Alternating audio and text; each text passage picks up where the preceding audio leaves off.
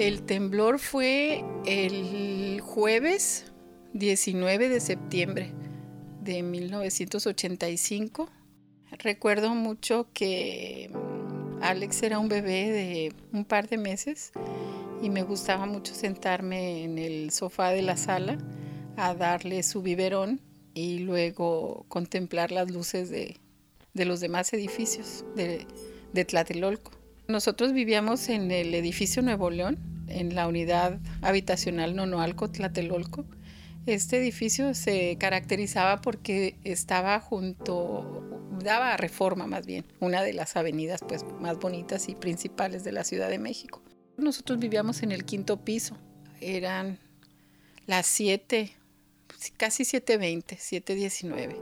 Esa mañana mi esposo había decidido no ir a sus clases de, de inglés y se fue un poco más tarde y yo me acerqué a despedirlo a la puerta con el niño en los brazos. En cuanto él salió del edificio, debe haber pasado, no sé, muy pocos minutos porque yo alcancé a poner a Alex boca abajo en la cama, ir por su biberón. Yo me acuerdo de haber ido al baño, me estaba lavando las manos, teniendo a la vista a Alex, cuando vi que la puerta detrás de mí se empezó a moverse. Y luego pues sentí el movimiento pues del temblor. No me alarmé, no me asusté, conservé la calma, me fui por el niño a la cama y ya con él en brazos, creo que en cuestión de segundos decidí dónde me debía de colocar. Así es que abrí la puerta y me quedé bajo ese marco de la puerta. Y bueno, nada más recuerdo así la parte final, el vaivén del edificio, como si fuera un columpio, y ver las cosas en, dentro del departamento que empezaron a, a caerse y el edificio se colapsó completamente.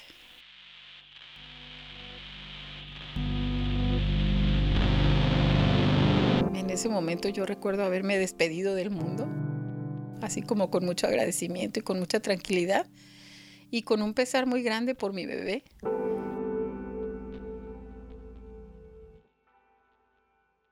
Pero pensé pues que así, así debían de ser las cosas. Yo recuerdo como en una nebulosa ir cayendo sin ningún asidero porque yo llevaba en mis brazos al bebé, lo protegía con los dos brazos y una mano le protegía su cabecita. De todas maneras le quedaba una parte de la cabeza descubierta y era mi temor que algún libro o algo se lo golpeara. Donde yo me había puesto en el rellano de, de la puerta que daba a las escaleras del edificio, vi que se salía un librero metálico y pues los libros iban cayendo de él. Entonces ese librero iba cayendo paralelo a nosotros. Yo creo que eso nos protegió o protegió al bebé de los golpes. Y de repente ya eh, estaba yo en, en algún sitio caída sobre escombro con el librero enfrente de nosotros, pero como si nos hubiera estado haciendo casita se asienta el polvo y en, ese momento yo empiezo a tener conciencia pues de, lo que hay, veo, veo a mi alrededor y no veía, veía mucha luz, sin embargo no veía los paredes o, techo, ¿no? Ah, ni tampoco el cielo. Yo tenía mucho miedo de que el bebé no estuviera vivo, entonces eh, eh, como estaba semi inclinada hacia atrás, levanté al bebé a la altura de mis ojos no tenía mucho margen para moverme, pero tampoco estaba atrapada. Entonces logré levantar al niño al alcance de mi vista y eh, vi que empezó a parpadear. Entonces, en ese momento pues se me iluminó la vida, ¿no? El niño estaba vivo. Bienvenidos a Esto no es radio. Yo soy Fernando Micro Hernández. Este episodio se titula Ojos quemados, con Alejandro Aguirre y Malvina Riveros. Advertencia. Este episodio contiene descripciones altamente explícitas que podrían no ser apropiadas para menores de edad. Se recomienda discreción. Esta es la temporada 1, Familia.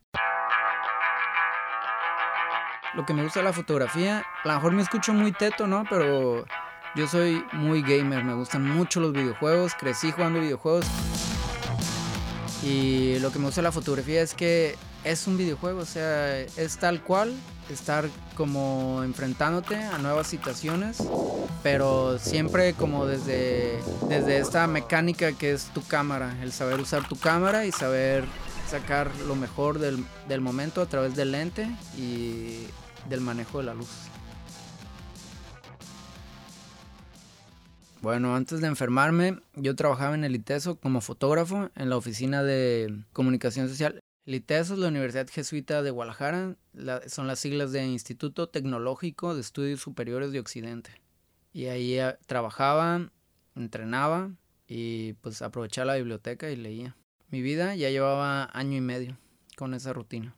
Estaba muy, muy cómodo. O sea, empezaba verdaderamente como a disfrutar esa, ese estilo de vida. Estaba empezando a ir a clases de salsa cubana. Esa habilidad como de invitar a una chica a bailar y con el puro baile lograr una cercanía sin palabras, con, con el puro movimiento del cuerpo. Y aparte una dinámica en la que se ve que, que las chicas lo disfrutaban y las morras se veían así súper felices. Y eso fue lo que dije, wow, yo quiero esa habilidad.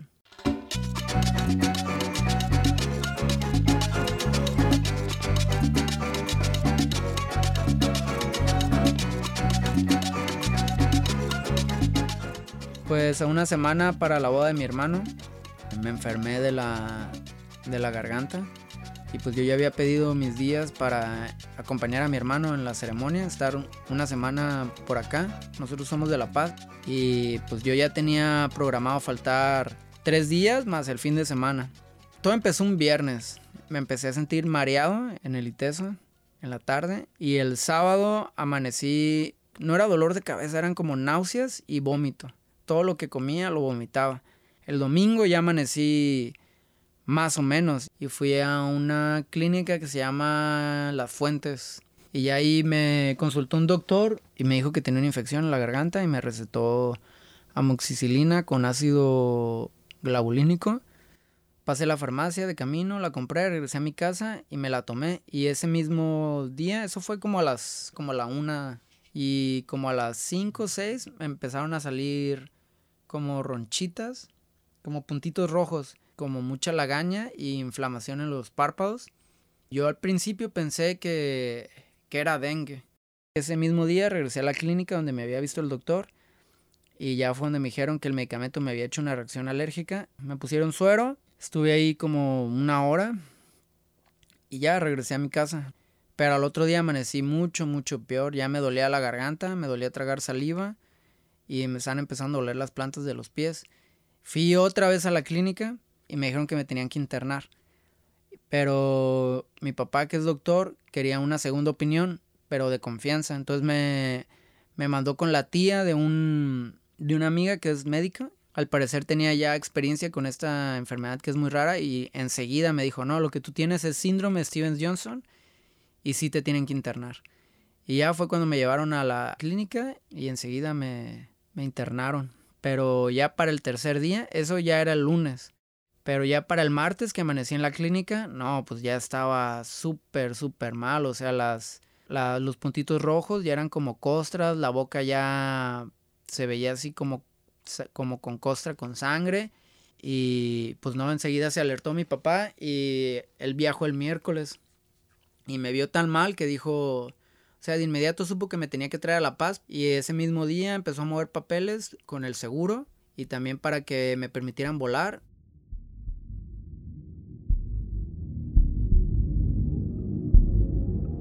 Ya de ahí no empiezo, no recuerdo muy bien pues así como la cronología de lo que pasó, solo que de repente ya está en el avión, que me subieron en silla de ruedas. Yo llegué a verlo muy grave, en algún momento él me dijo, muy cansado, ya no puedo mamá. Y en ese momento me di cuenta que lo podía perder. Yo tuve que dejar mi trabajo y, mis clases, a mis alumnas, entraron a mi relevo otras maestras me dieron un permiso especial por parte de mi escuela y yo no tuve mm, otra tarea más que nuevamente estar dedicada a a Alex, a su, a su supervivencia, a su atención, a su cuidado para buscar que sobreviviera.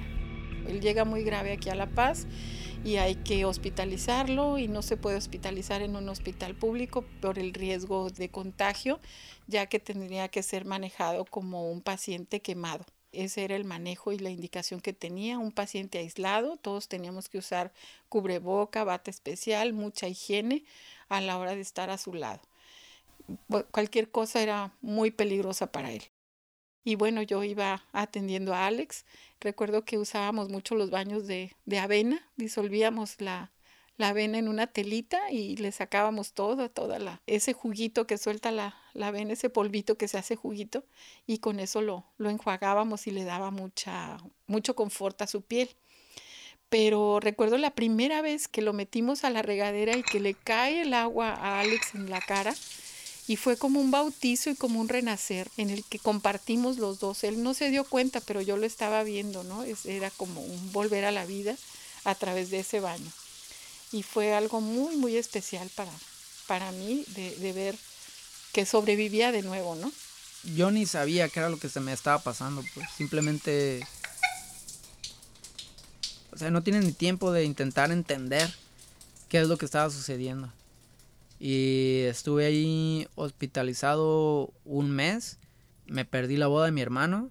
Ellos tuvieron que de algún modo realizar la ceremonia porque pues ya estaban todos los invitados, familiares, ya estaban todos los gastos, ya estaban todos en la ciudad. O sea, ya había llegado mucha gente a la ciudad para la boda y pues me la perdí. O sea, en ese momento yo no comprendía qué estaba pasando, ¿no? Pero ahora mucho tiempo después pues ya puedo entender, ¿no? ¿Cuál es la mecánica de esa enfermedad? Esa enfermedad que se llama síndrome Stevens-Johnson. Ya después se le dio el nombre más específico, que es necrólisis epidérmica tóxica. Necrólisis porque es la muerte de un tejido, epidérmica porque es la epidermis, es la capa de la piel que se muere, y tóxica porque es causado por un agente tóxico. Esto significa que no es un virus, no es una bacteria, no es contagioso, sino que es una intoxicación de tu cuerpo. En mi caso, la amoxicilina con ácido glabulínico lo que desencadenó este proceso, que es como a un nivel microscópico, tus glóbulos blancos entran en contacto con la molécula de la medicina y los altera, se vuelven locos y comienzan a atacar tu cuerpo como si fueran una especie de pirañas super microscópicas que te van comiendo la piel. Entonces el sistema inmune que se supone que ataca las, las, enfermedades o los agentes exteriores como virus o bacterias, de repente estaba atacando mi propio cuerpo y abría heridas, o sea, constantemente estaba abriendo heridas. Y pues esas heridas, para cerrarlas, ocupas plaquetas que ocupan proteína para hacer la cicatrización, las costras. Es como un círculo vicioso. Tu cuerpo intenta hacer costra, intenta cerrar las heridas, pero tu sistema inmune la sigue abriendo. Entonces, como yo no podía comer, pues estaba llegando a un punto en el que mi cuerpo ya se había acabado toda su proteína, ¿no? Yo creo bajé como 15 kilos o más en ese mes. Y llegué al punto en el que fue necesario que me dieran alimentación parenteral. Alimentación parenteral es un como una especie de suero espeso que lleva todos los nutrientes que tu cuerpo necesita. Me lo inyectaron por la vena clavial. Ese compuesto que le, que le ponían a través de la vena subclavia en algún momento se contaminó con una bacteria. Digamos, la aguja que se inserta en la vena subclavia se contaminó con alguna bacteria, con algo y contrajo una infección muy fuerte que le provocó temperaturas muy altas en su cuerpo de más de 40 grados y empezó a convulsionar. Se puso muy grave, estaban tres médicos con él y una enfermera y yo en el cuarto. Y él gritaba muy angustiado que se estaba muriendo, que sí, que él preguntaba qué me está pasando, me estoy muriendo. Y yo no podía me costaba mucho trabajo respirar porque por la nariz no podía respirar porque era pura sangre, eran como tapones de sangre. Y la garganta era como se había hecho muy, muy chiquita. O sea, imagínate, si me dolía comer y me dolía tomar agua o hasta tragar saliva. O sea, era un espacio muy limitado el que tenía para respirar. Y yo dije, no manches, o sea, convulsionándome si me desconcentro. y trago mal saliva o algo y, me ahogo, o sea, me di cuenta pues de que sentí que me iba a morir pues y realmente en ese momento sí fue cuando más me asusté, o sea, hasta empecé a llorar de que no me quería morir. Empecé a pensar que, que podía perder a mi hijo, pero no me concentré en eso. Nuevamente me desprendí de la sensación de, de dolor como mamá para pensar en, en la fortaleza que mi hijo pudiera tener o en la confianza, más bien en su fuerza, pues.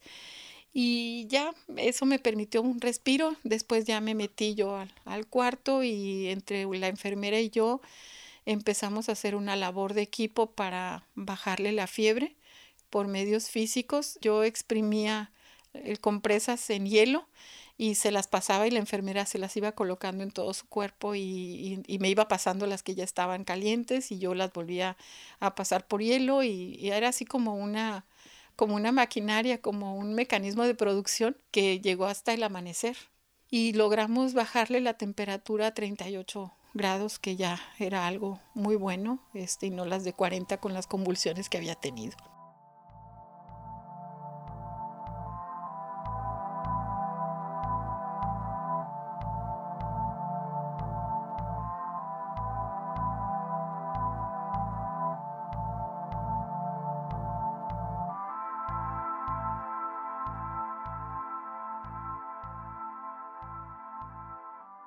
¿Por qué te dan de alta en el hospital después de un mes?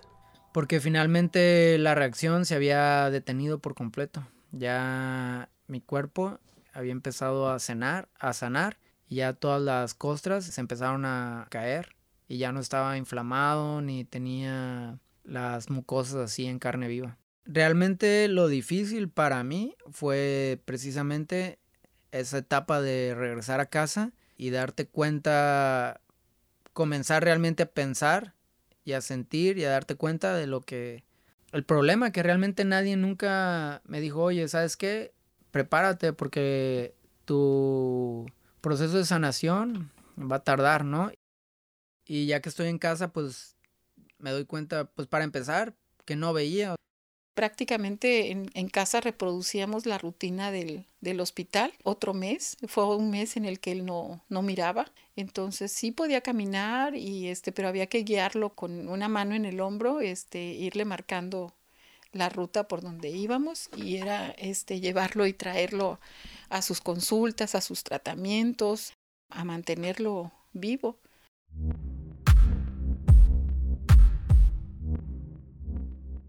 Afortunadamente al mes comencé a recuperar la vista paulativamente, pero no, no podía salir a la calle, o sea, el daño me generó un ojo seco total, mis ojos ya no hacen lágrimas, yo ya estaba bien desesperado, o sea, yo ya quería regresar a mi vida normal y no, o sea, era de que me dolían los ojos, se me inflamaban, tenía que ponerme compresas, tenía que ir al doctor todos los días porque me salían unas pestañas hacia adentro que me lastimaban mucho. Y fue cuando empecé como una etapa de negación. Antes de enfermarme yo vivía solo en Guadalajara. Al enfermarme pues y al ver que iba para largo pues tuve que... Tuvieron que traer todas mis cosas y empecé a vivir de nuevo con mis papás. En ese momento yo tenía una relación que estaba como en paréntesis porque ella estaba aquí en La Paz y yo en Guadalajara. Nos conocimos antes de que consiguiera ese trabajo en el ITESO. Yo, andaba por acá buscando chamba por estos lados y me regresé a Guadalajara a trabajar en el ITESO y tuvimos que pues darle un paréntesis a nuestra relación, pero de algún modo nos seguíamos hablando y ella de vez en cuando iba a Guadalajara y cuando me enfermo y vuelvo para acá, pues ella se volvió un gran, gran apoyo y fue como se volvió a formalizar la relación, ¿no? Aunque de algún modo también tuvo como su lado negativo en el sentido de que prácticamente dependía de ella totalmente para moverme o para llevar así actividades recreativas, ¿no? Y lo que empezó a pasar en, eh, en esa época fue que empezaba a tener como episodios como de, de ira, rompía cosas, llegué a romper un celular, un closet, me llegué a pelear con mi hermano. Yo estaba completamente negado a asumir todas las nuevas responsabilidades que habían llegado a mi vida y que implican, ¿no? comprometerte a sanar tu cuerpo. O sea, yo quería mi vida de antes, mi vida en la que el fin de semana me iba de vago, mi vida en la que yo vivía solo, mi vida en la que podía trabajar. Eso es lo que yo quería. Yo no quería tener que levantarme y ponerme gotitas y ponerme cremas y ponerme compresas y comer bien y, y hacer meditación o buscar opciones, buscar terapias. Yo no quería tener la vida de un enfermo, yo quería estar bien, pero obviamente no estaba bien. Y eso hacía que, que, estuviera atrapado ¿no? en esta negación y luego de repente se me confrontaba con la realidad, de repente me dolían muchísimo los ojos o de repente me salían úlceras porque me empezaron a salir úlceras, una úlcera es una cortada en el ojo que se infecta y que es como si se te hiciera un hoyito, ¿no? Ahorita, cuatro años después de todo esto, acabo hace un mes, tuve la úlcera número 16. Entonces, cuando hay una úlcera, no duermes. Te ponen un antibiótico muy fuerte en el ojo que tienes que poner al principio cada media hora, después cada hora, después cada dos horas. Entonces es como una semana de no dormir. Entonces todo eso se me juntaba y de repente explotaba y gritaba y rompía cosas. Y al final esta actitud terminó por cansar a, a la que era mi novia y ella terminó por poner fin con mi relación. Y ahí fue cuando esta burbuja de negación pues reventó, reventó y se convirtió en una depresión muy muy fuerte, pero al mismo tiempo me obligó a confrontarme con mi realidad y fue cuando realmente empecé a comprometerme con mi proceso de sanación.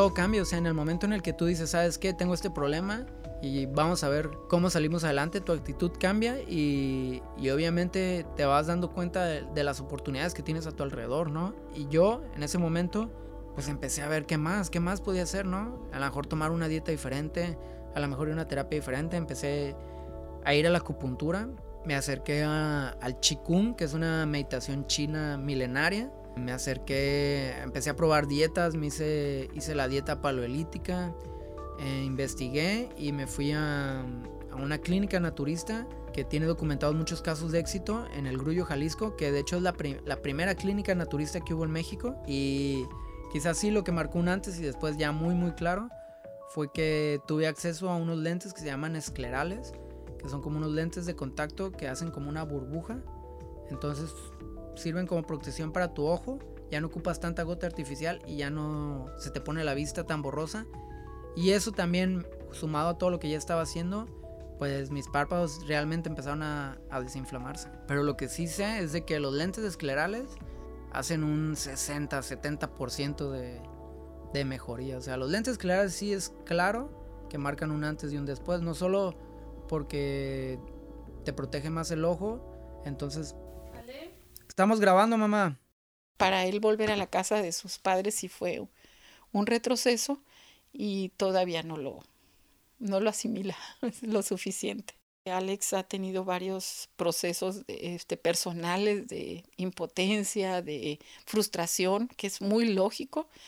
O sea, un chico que, que esto fue en 2013 y él tenía 27 años, de manera que creo que es para él ha sido más traumático que para nosotros en el sentido de la convivencia, ¿no? Yo entiendo que a veces nosotros somos un tanto ansiosos y sobreprotectores, pero dada las experiencias que yo estoy relatando, o sea, se cae de la mata por lógica que, que hay una razón para esa sobreprotección.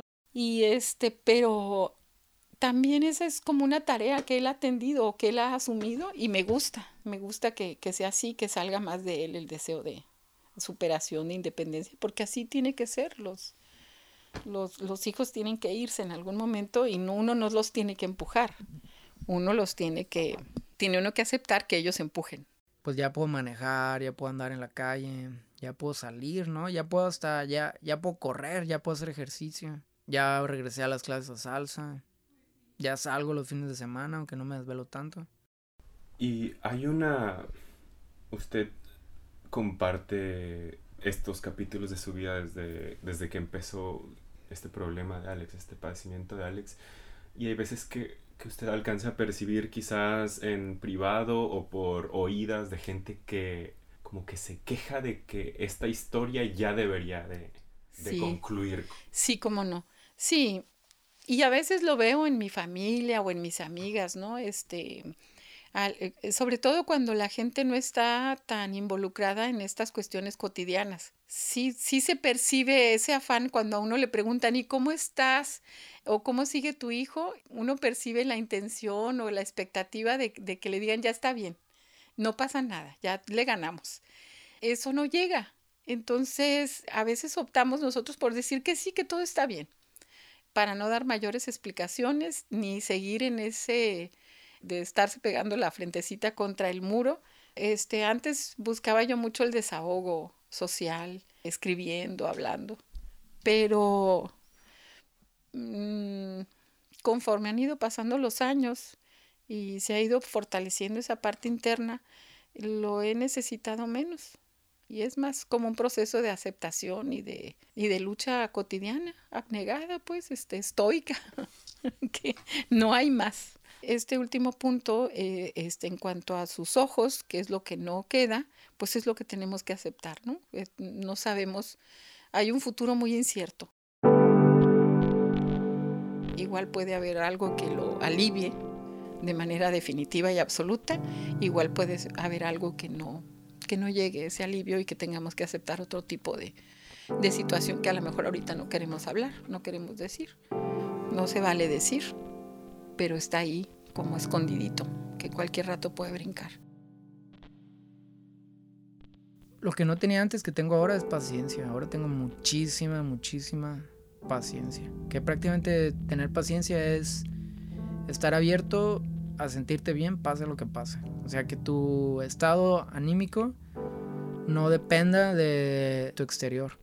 Y la verdad, yo lo que he visto es que para eso es clave la meditación. O sea, solo a través de la meditación puedes cultivar una verdadera paciencia, porque al meditar estás contigo mismo. Y al estar contigo mismo generas una relación muy, muy íntima como con tu conciencia. Y eso cuando te da fortaleza para cuando pasas por frustraciones o que algo no sale bien, es mucho más fácil decir, no, no importa, yo me siento contento y agradecido, pase lo que pase.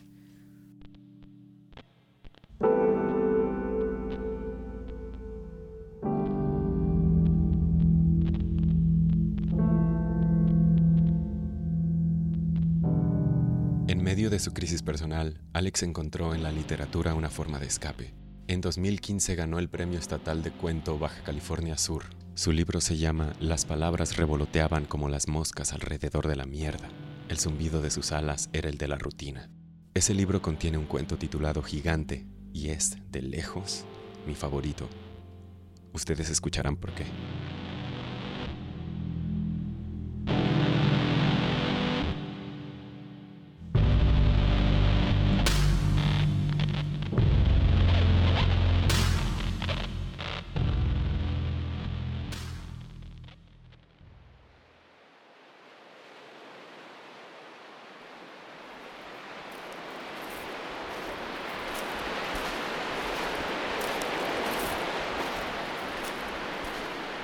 Hombre al que nadie conocía llegó a la playa y cruzó las piernas sobre la arena, con los ojos cerrados, para meditar sin descanso. No hubo hambre, ni sed, ni sol, ni lluvia que lo distrajera. Al poco tiempo tenía ya un séquito de admiradores hippies que lo acompañaban día y noche. Lo intentaban imitar en su postura incólume, pero el cansancio, el hambre y la sed los hacía desistir. No había quien igualar en autodisciplina y resistencia al hombre misterioso a cuyo alrededor comenzaba a surgir una aldea de casas de campaña. Hombres y mujeres de todo el mundo encontraban en su total abandono hacia la meditación una figura de entereza espiritual, un guía en medio del caos existencial de la vida moderna. Un par de meses después, su fama como hombre santo había crecido a tal grado que fueron apareciendo ríos interminables de curiosos provenientes de todas partes para congregarse a su alrededor. A los hippies de los primeros días no les quedó otra opción que autoproclamarse discípulos del hombre que meditaba. en un intento desesperado por protegerlo de la anarquía con que intentaban abalanzarse sobre su figura, invadiendo el poco espacio que ocupaba en la playa. Y es que cada vez eran más las personas histéricas que acudían buscando una cura para sus males y enfermedades, tullidos, paralíticos, hombres con muletas o en sillas de ruedas, moribundos, con el cuerpo lleno de tumores o desahuciados por la medicina moderna, luchaban con ayuda de sus familiares para abrirse paso entre la multitud, con la esperanza de poder tocar al hombre que meditaba y encontrar en su tacto el anhelado milagro de la curación. Para sorpresa de todos, el hombre no se inmutó. Parecía ajeno a lo que ocurría a su alrededor, mientras continuaba con las piernas cruzadas, los ojos cerrados y los brazos sobre su regazo. Permanecía igual que el primer día, con la excepción de que había comenzado a ganar tamaño. Al principio nadie lo notó, pero después fue imposible pasar por alto este singular detalle conforme aumentaba su altura, alcanzando dos, tres, cinco y hasta diez metros de altura el hombre se había transformado en un coloso de carne y hueso que meditaba y crecía respirando tranquilamente. Todos los noticieros del mundo hablaban sobre él, y en YouTube los videos testimoniales de las curas milagrosas que se le atribuían acumulaban cientos de miles y millones de vistas. Los memes con su rostro en calma y los ojos cerrados inundaban las redes sociales en diferentes idiomas, convirtiéndose en una referencia cultural de la que todos hablaban. Esto incomodó a ciertos personajes oscuros que veían en su gigante existencia un peligro para sus intereses. Los líderes religiosos advertían desde sus sinagogas, desde sus mezquitas e iglesias sobre una posible trampa mediática. Decían se trataba de una psicosis colectiva y lo consideraban un insulto para el verdadero y único Dios. Y fue así como una mañana amaneció muerto a su lado uno de sus discípulos. No solo era el único de entre la media docena que seguía esforzándose por imitarlo, sino que además había sido el primero en dar muestras de haber empezado a crecer. Alguien le había cortado el cuello durante la noche. Ante tan terrible hecho se desató el caos. La policía tuvo que intervenir y la ciudad improvisada que había aparecido a los pies de este, ahora descomunal gigante, fue desalojada a macanazos y con gases lacrimógenos. Las fotografías de tal evento aparecieron en todos los periódicos del mundo. Un hombre de casi 200 metros, meditando indiferente, y a sus pies una batalla campal entre granaderos y civiles. Ante tan indignante acontecimiento, surgieron una serie de manifestaciones multitudinarias que tomaron las calles de las principales ciudades del mundo. Se exigía que aquel gigante fuera declarado patrimonio de la humanidad. Había que protegerlo decía la mayoría.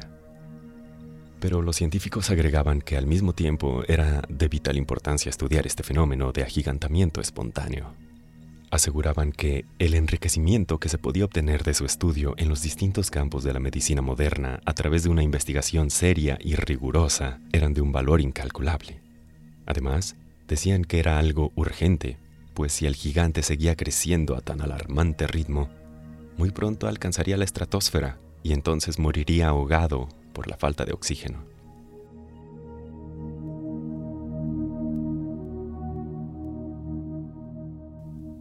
La ONU declaró que no se podían adelantar conclusiones, puesto que era imposible realizar experimentos con el gigante ni tomar muestras de ningún tipo al no poder obtener su consentimiento.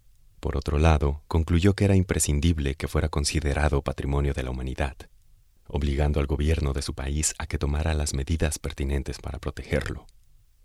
Esto implicó acordonar la zona, calculando cuánto más habría de crecer, crear estacionamientos, baños y demás servicios antes de comenzar a cobrar la entrada al nuevo Parque Nacional. Para entonces, el gigante ya podía ser visto sobre el horizonte, formando una de esas postales que te roban el aliento. Se le había dado el título de la nueva montaña más alta del mundo, y aunque era ilegal escalarlo, hubo algunos que lo intentaron. Abajo, los enfermos lo rodeaban por turnos para tocar y venerar a ese nuevo santo milagroso. Los médicos empezaron a quedarse sin trabajo y las farmacéuticas no veían la hora en que el gigante se ahogara con la estratosfera. Pero esto nunca sucedió. Contra todas las predicciones posibles, el gigante un día empezó a flotar. el impulso gravitacional del movimiento de rotación que realiza la Tierra lo aventó hacia el espacio, como si su masa no fuera suficiente para anclarlo al suelo. El gigante ascendió hacia el cielo, paralizando la vida de todos los que miraban cómo se alejaba de la Tierra. Quienes estaban al otro lado del mundo vieron las imágenes en la televisión y por internet. Pero, llegado su tiempo, cuando los rayos del sol iluminaron esa parte del globo terráqueo, pudieron ver ese nuevo satélite que competía en tamaño y hermosura con la luna.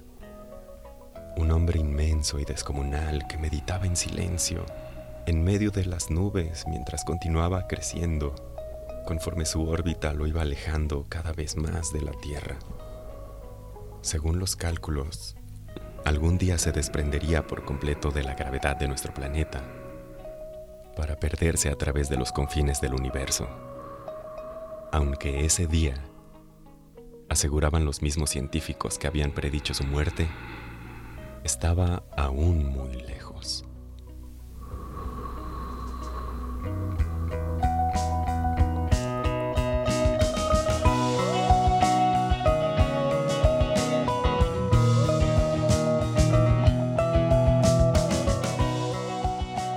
Ojos Quemados es una producción de Esto No es Radio es el episodio 2 de la temporada 1, Familia. La música en orden de aparición es de Montplaisir, Tracky Birthday, Rafael Arcángel, Nocturman, The Free Harmonic Orchestra, PC3 y Andy G. Cohen, que están escuchando en este momento. La ilustración de Ojos Quemados corrió a cargo de Alejandra Puga. Agradecimientos especiales a Lizeth Arámbula, Abril Rayas y a la familia Aguirre Riveros, por abrirme las puertas de su hogar y permitirme vivir muy de cerca la lucha cotidiana que libran contra las secuelas del síndrome Stevens-Johnson. No olviden compartir este episodio y dejarme una reseña en iTunes. Eso ayuda a que más gente llegue a este podcast. Les recomiendo que se queden hasta el final de esta canción, pues escucharán un adelanto del episodio 3 de Esto no es radio. The Purple Elephant. Yo soy Fernando Micro Hernández y esto no fue radio.